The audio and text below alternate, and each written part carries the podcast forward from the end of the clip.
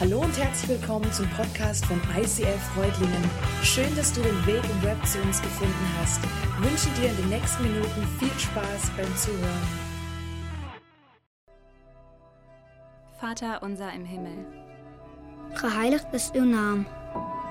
Thy kingdom come, Sia fatta la tua volontà, assim na terra como no céu. Unser tägliches Brot gib uns heute perdona nuestras deudas. Jako i my odpuszczamy naszym winowajcom. E não nos deixes cair em tentação. Mas delivre-nos do mal. Über Twoje jest Zarce. And the power. Und die Herrlichkeit. Pour les siècles des siècles. Amen. Amen. Amen. Amen. Amen. Amen. Das Vaterunser ist sehr wahrscheinlich das am meist gebetete Gebet weltweit.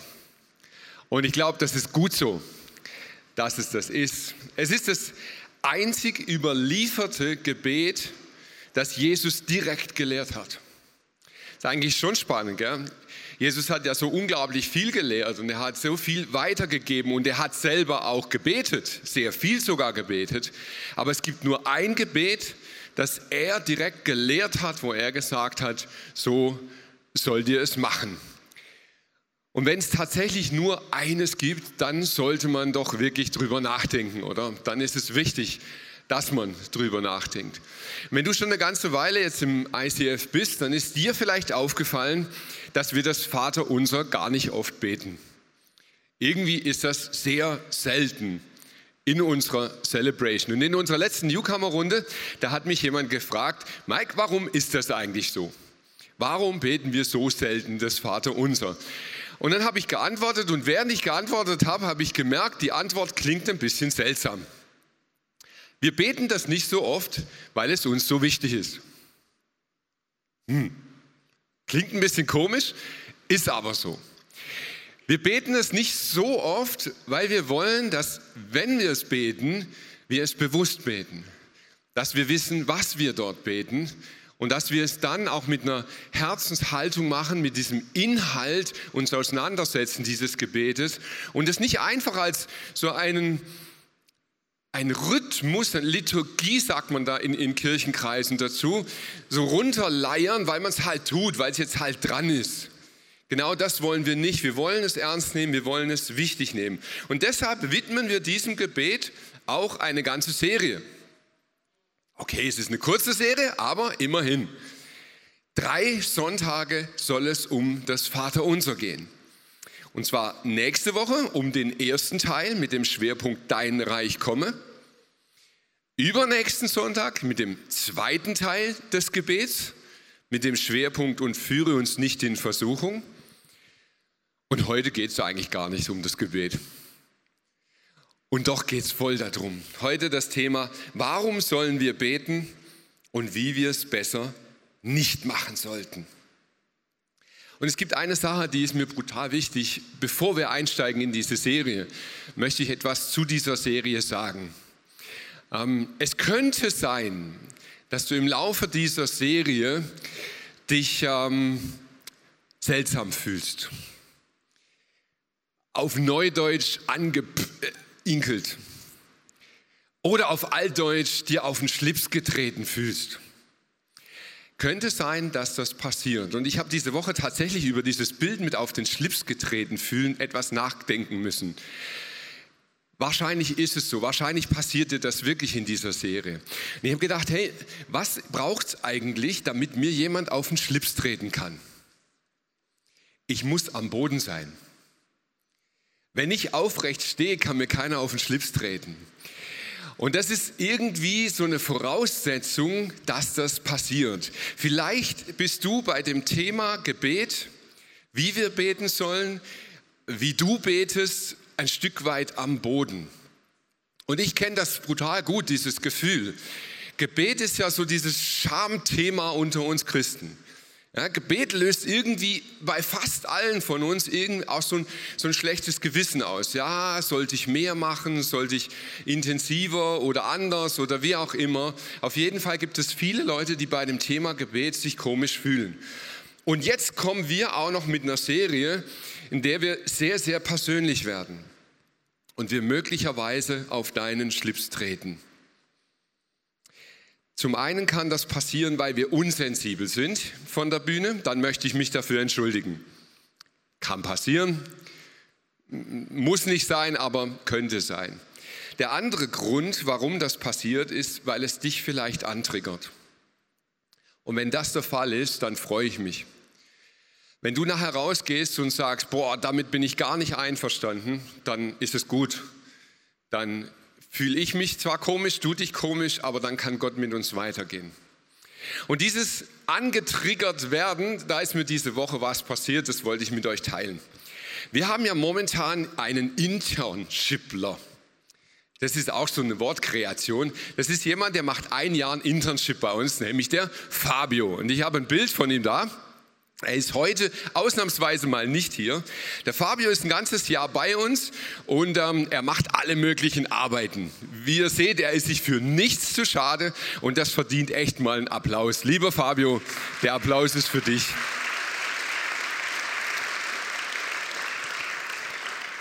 Und er ist nicht nur da, um Wände zu schleifen, sondern er ist in diesem Jahr auch bei uns, vielleicht auch länger als ein Jahr, um geschliffen zu werden. Wir machen in dieser Zeit Feedback-Gespräche miteinander.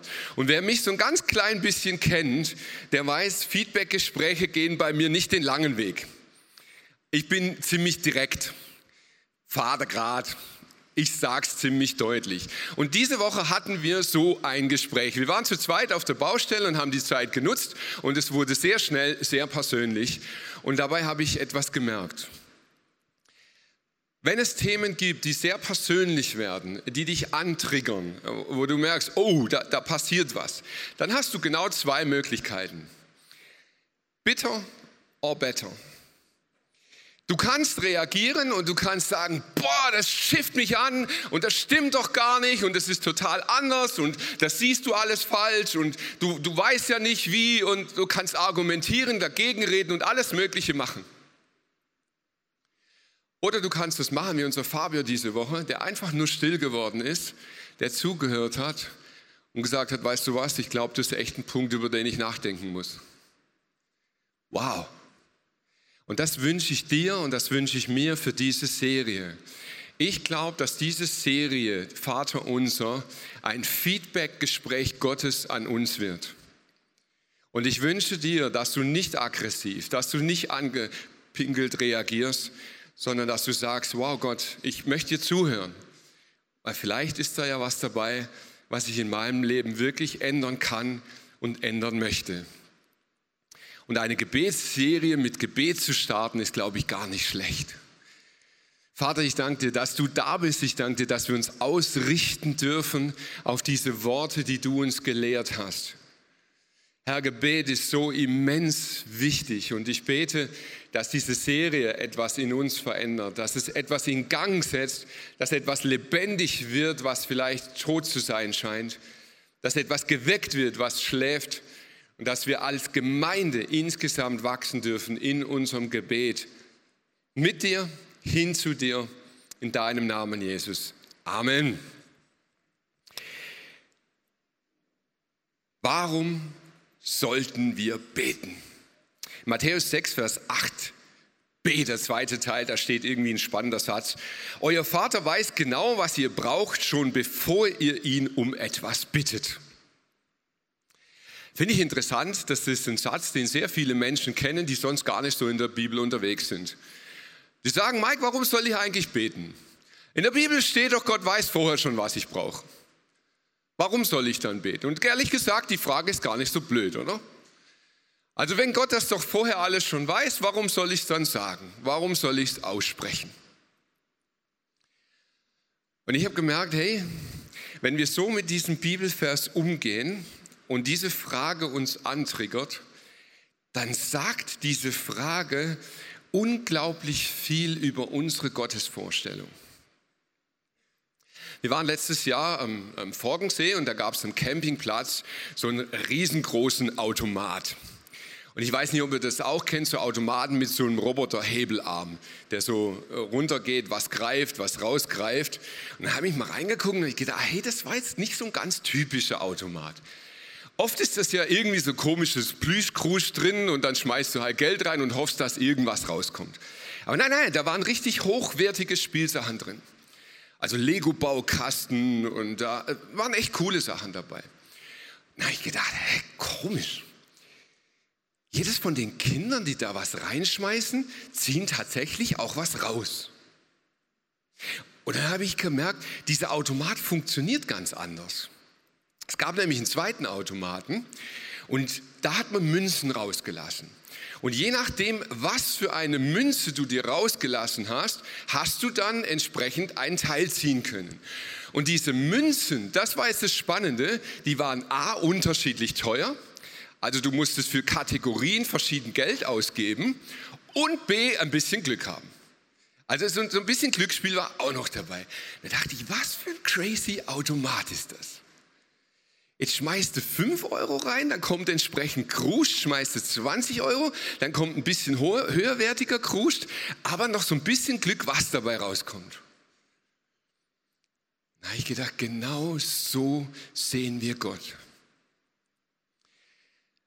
Unser Gebet, das wir einwerfen bei Gott, lässt unten etwas rauskommen.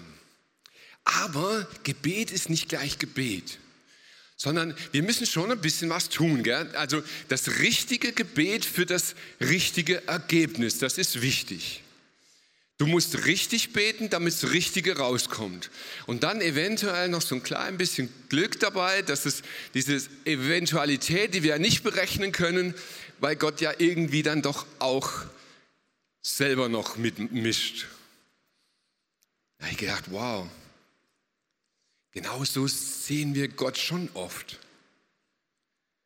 Es ist schon ein bisschen dieses Automatenbild, aber eben nicht ganz so simpel, es ist ein komplexer Automat.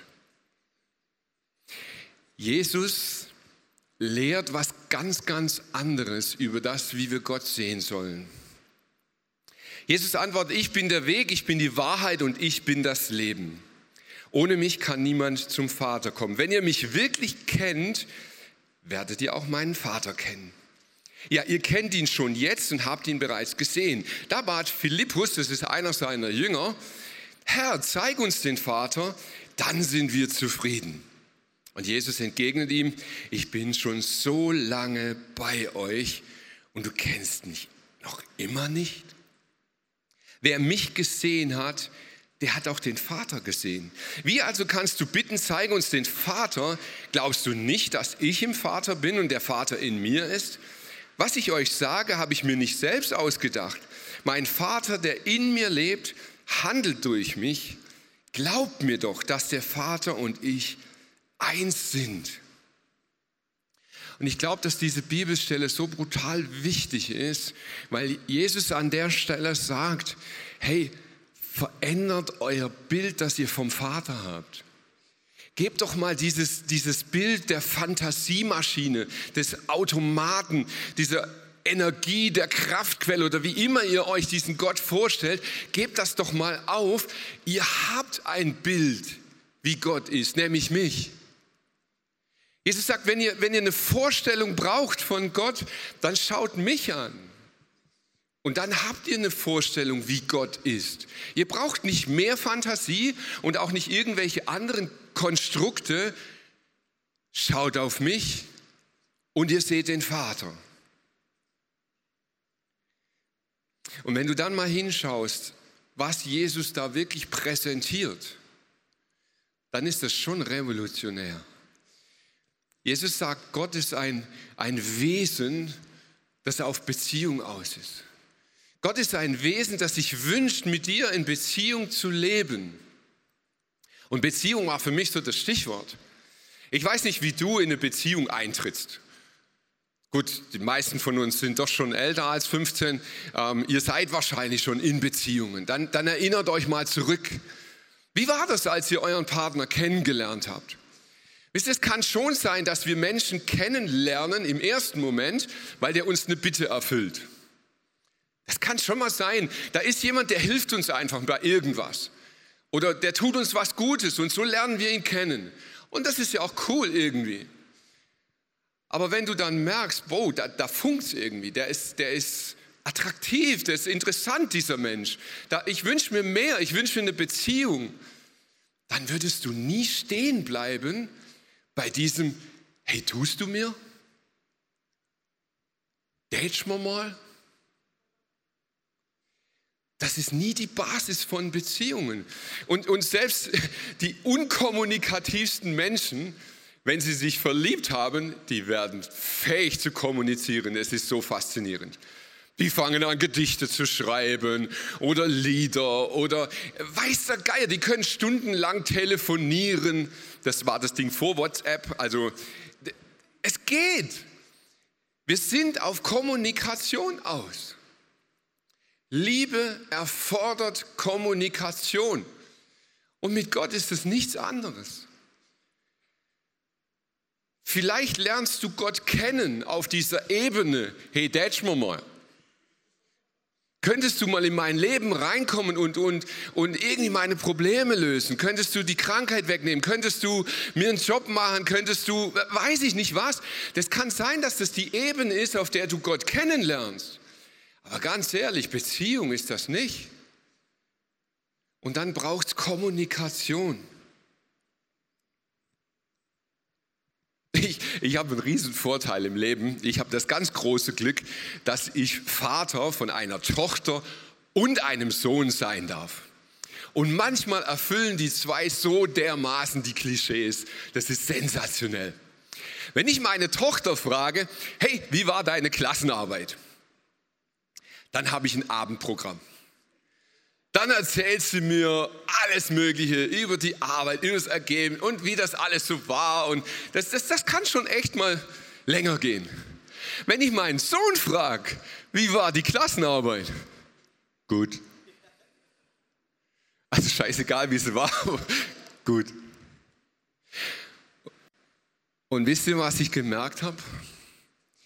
Du kannst mit tausend Worten nichts sagen und du kannst mit einem Wort nichts sagen. Wenn ich meine Kinder frage, wie war die Arbeit, dann geht es mir nicht um Noten. Ganz ehrlich, so, so bin ich gar nicht. Dann möchte ich eigentlich wissen, hey, wie geht's dir gerade? Wie, wie kommst du zurecht? Ist es, ist es schwer gerade in der Schule? Läuft es oder läuft es nicht? Oder was beschäftigt dich gerade? Was lenkt dich ab? Was ist schwierig? Was ist einfach? Wo geht es dir gut? Wo geht es dir nicht gut mit? Das sind, das sind die Dinge, die mich interessieren.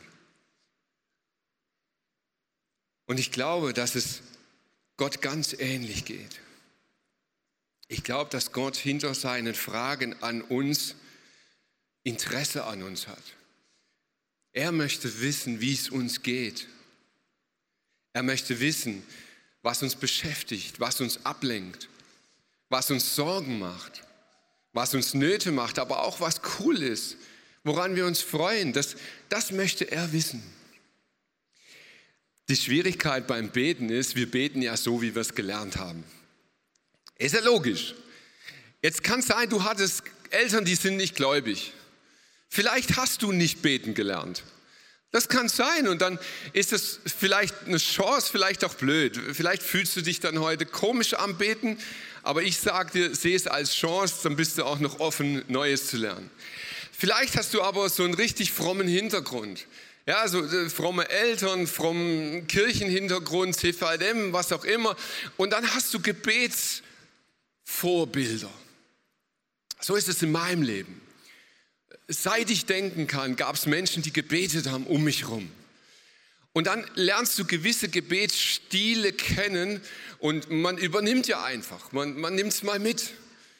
Und ich kann euch sagen, ich habe so manch komischen Gebetsstil erlebt. Da gibt es so die eher komplizierten.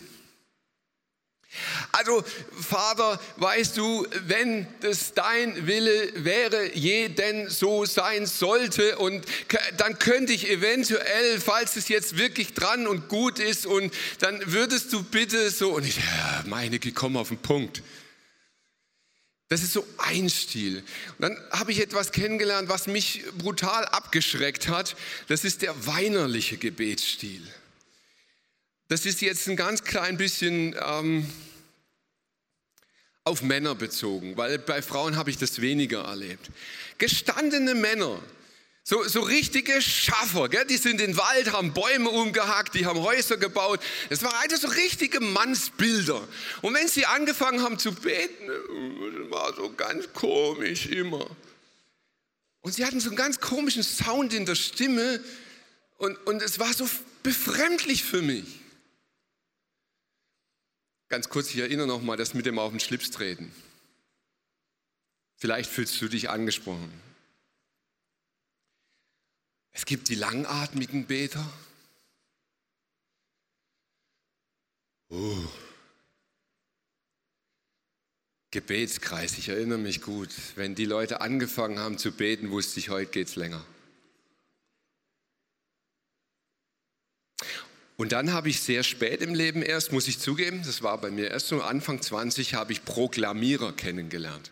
Kennst du Proklamierer? Also Leute, die im Charismatischen unterwegs sind, wissen vielleicht, was ich meine. Ich sage dir, Berg und Dau. Boah, und dann wird's laut, hey. dann wird's laut und du sitzt da drin und denkst, warum, warum ist Gott so schwerhörig? Musst du so schreien, dass der so... Und das sind Stile.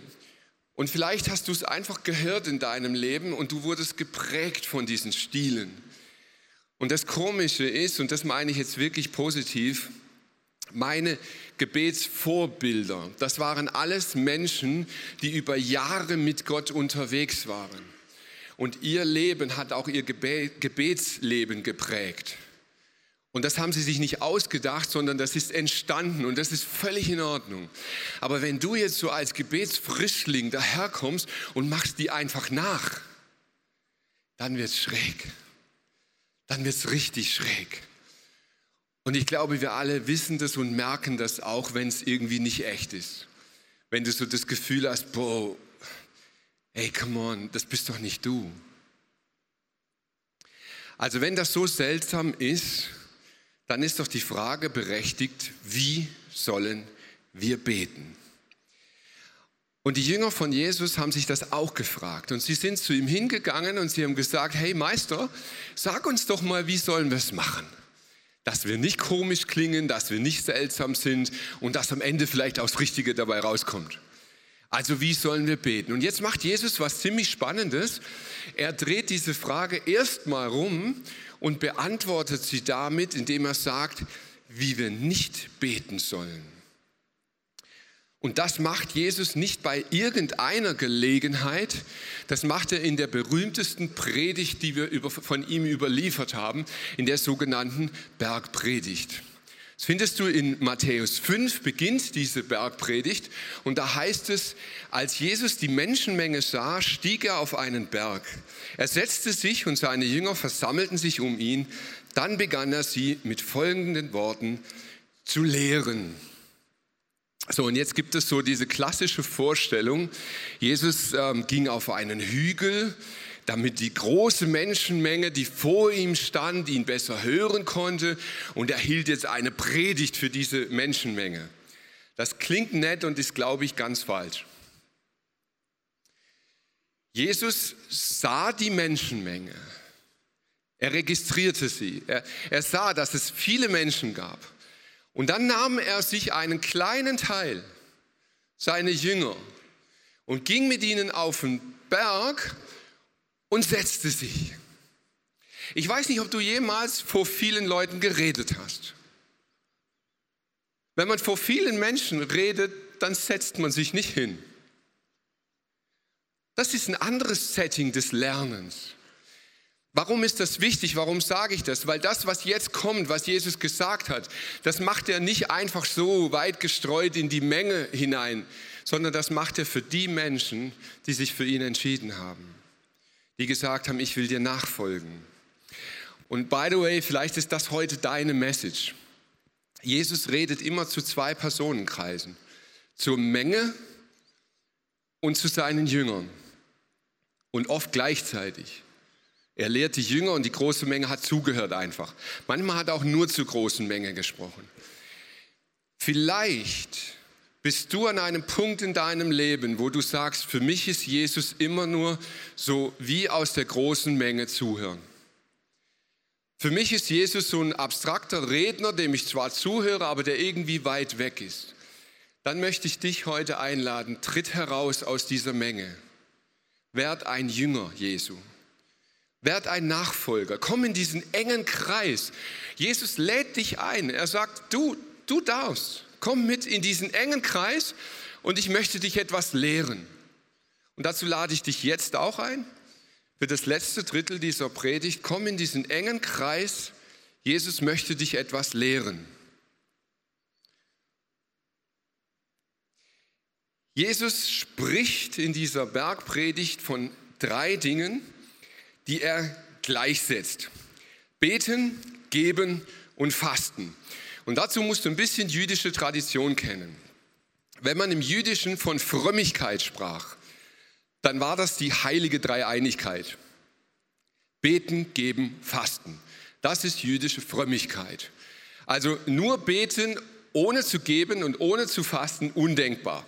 Nur fasten ohne zu beten, ohne zu geben geht nicht. Diese drei Dinge gehören zusammen.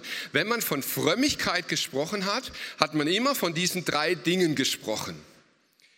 Jetzt sagt Jesus in Matthäus 6, hütet euch davor, eure Frömmigkeit, also beten, geben, fasten, vor den Menschen zur Schau zu stellen. Sonst könnt ihr von eurem Vater im Himmel keinen Lohn mehr erwarten. Jesus beginnt dein Teaching. Und er sagt das ziemlich deutlich. Er sagt, hey, hör mir bitte mal gut zu. Eine fromme Show kotzt mich an. Und jetzt denkst du vielleicht, Mike, das klingt mir zu vulgär. Dann lest bitte in Offenbarung 2, da sagt er es explizit. Er sagt, die mit der frommen Show werde ich ausspucken. Also der Ausdruck stammt von ihm selber. Er sagt, eine fromme Show kotzt mich an.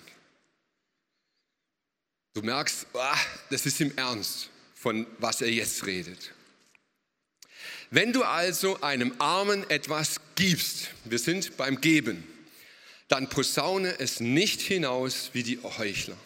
Sie reden davon in den Synagogen, auf den Gassen, damit sie alle bewundern. Ich versichere euch, diese Leute haben ihren Lohn schon erhalten. Wenn du spendest, wenn du gibst, tu es und schweig. Mach keine Show draus. Zeig es nicht der Welt. Jesus sagt, wer das tut, wer das Spenden so macht, ja, ihr kennt das vielleicht auch, Gutes tun und drüber reden. Das ist Marketing, aber nicht Jesus. Er sagt, wenn du gibst, dann mach es so, dass es keiner mitkriegt.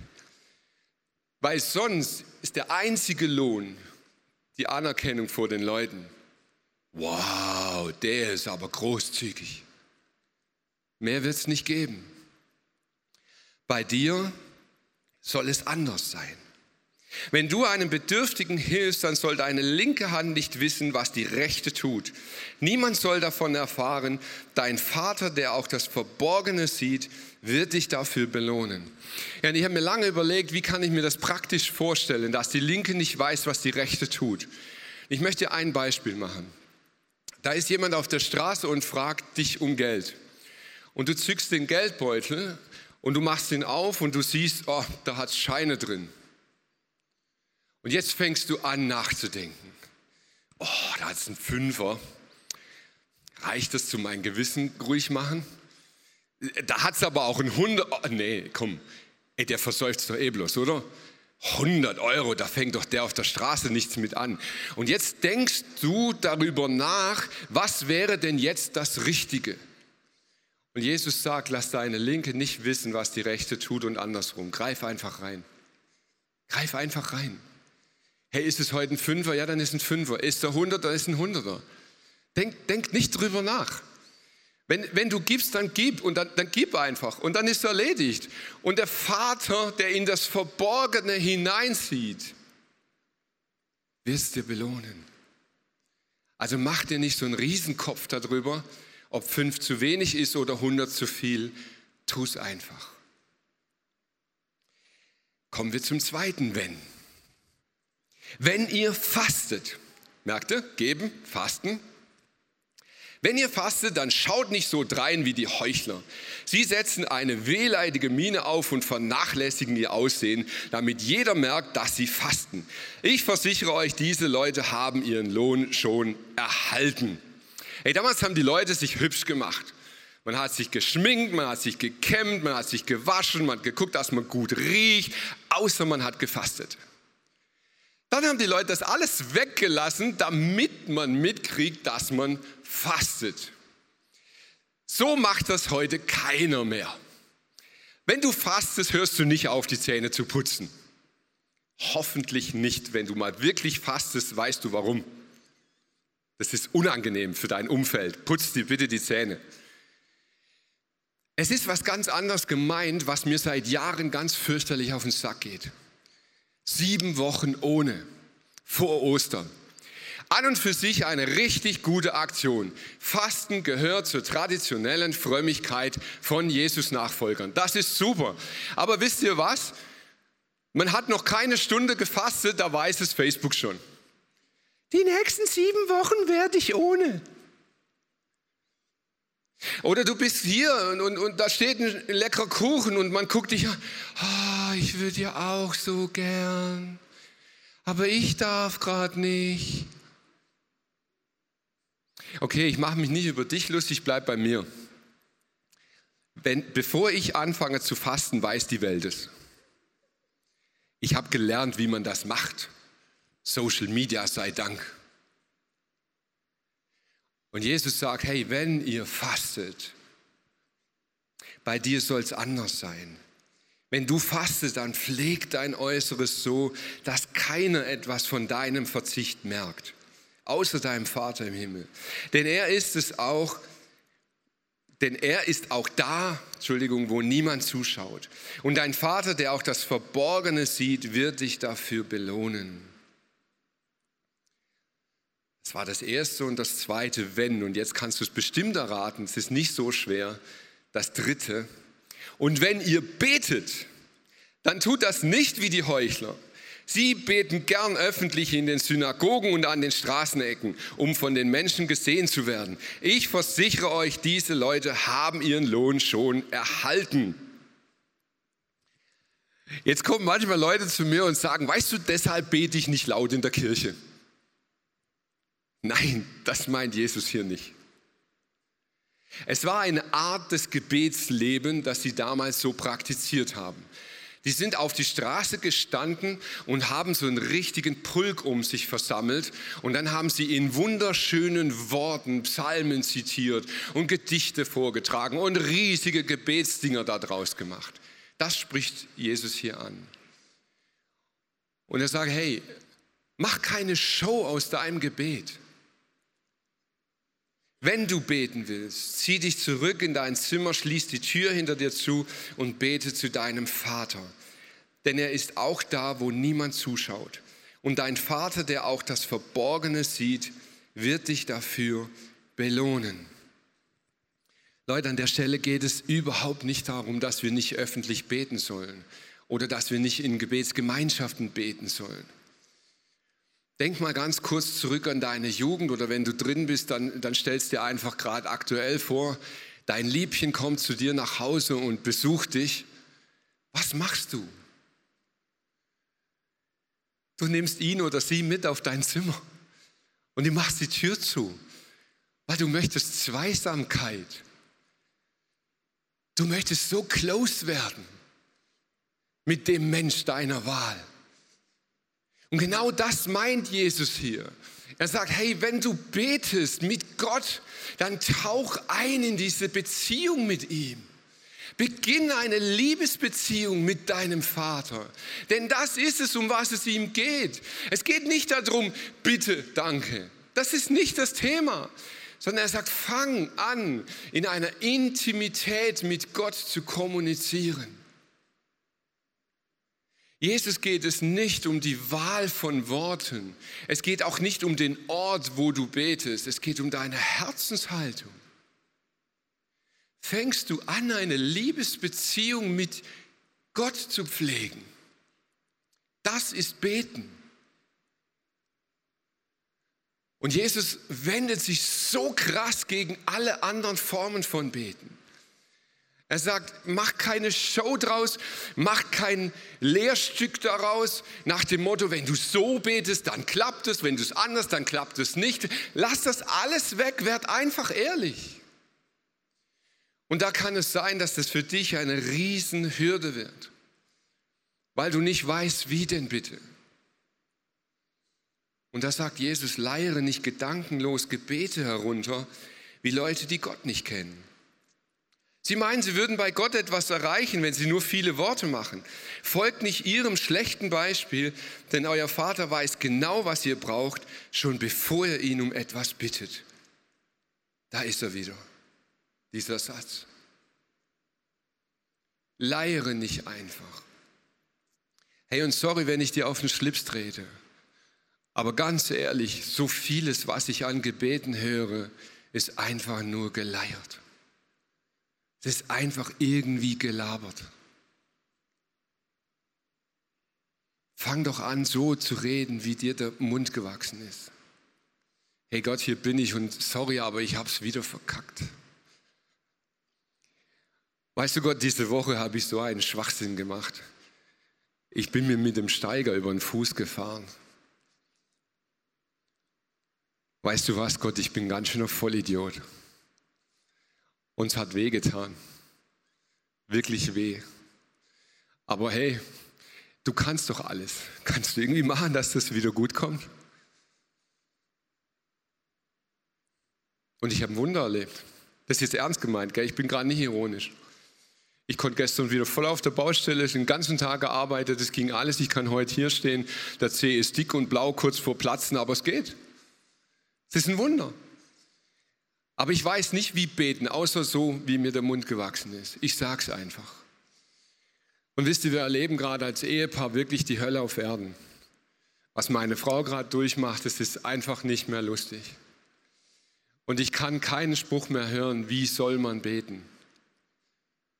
Ich weiß eins, Jesus sagt, bleib in dieser Beziehung, bleib in dieser Liebesbeziehung zum Vater. Er weiß, was du brauchst aber Gott, ich kann es nicht glauben.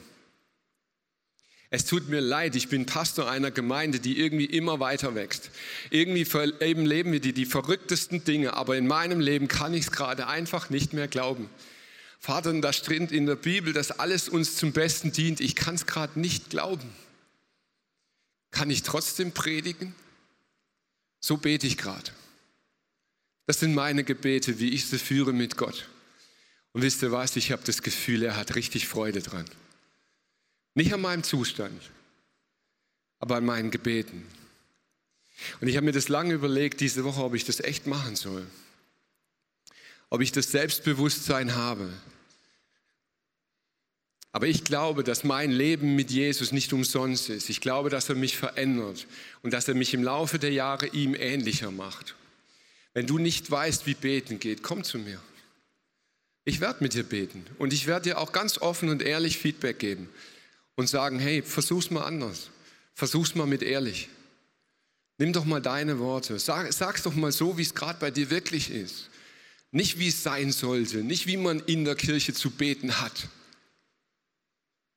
Weil so tue ich's und ich glaube ernsthaft daran, Gott hat Freude an meinen Gebeten, die so krüppelhaft manchmal sind und so seltsam sind und manchmal echt toll sind. Ich glaube, er freut sich einfach dran. Und dann gibt es Momente im Leben, wo du einfach keine Worte mehr hast. Und in diesen Momenten gibt es zwei Möglichkeiten. Die erste erscheint dir jetzt vielleicht ein bisschen spooky. Es gibt eine Möglichkeit, im Heiligen Geist zu beten. Der Heilige Geist schenkt dir Worte, die du selber nicht verstehst und du redest sie und, du, und das klingt wie irgendeine Sprache, nicht deine Sprache und du verstehst sie auch nicht, aber dein Herz weiß, dass es gerade mit dem Vater redet. Das nennt man in Sprachen beten. Und das kann sein, so ein Moment, wo du keine Worte hast, ist das deine Möglichkeit, mit Gott zu beten. Die zweite Möglichkeit, wähle Worte, die Jesus dich gelehrt hat. Jesus hat gesagt, hey, wenn ihr betet, dann betet bitte so.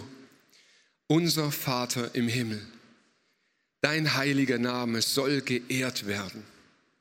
Lass dein Reich kommen, dein Wille geschehe, hier auf der Erde, so wie er im Himmel geschieht. Gib uns auch heute, was wir zum Leben brauchen und vergib uns unsere Schuld, wie auch wir denen vergeben, die an uns schuldig geworden sind. Lass uns nicht in Versuchung geraten, dir untreu zu werden, sondern befreie uns von dem Bösen. Lass uns alle aufstehen jetzt. Wir singen dieses Gebet von Jesus in Form eines Liedes. Du wirst die Worte darin wiederfinden.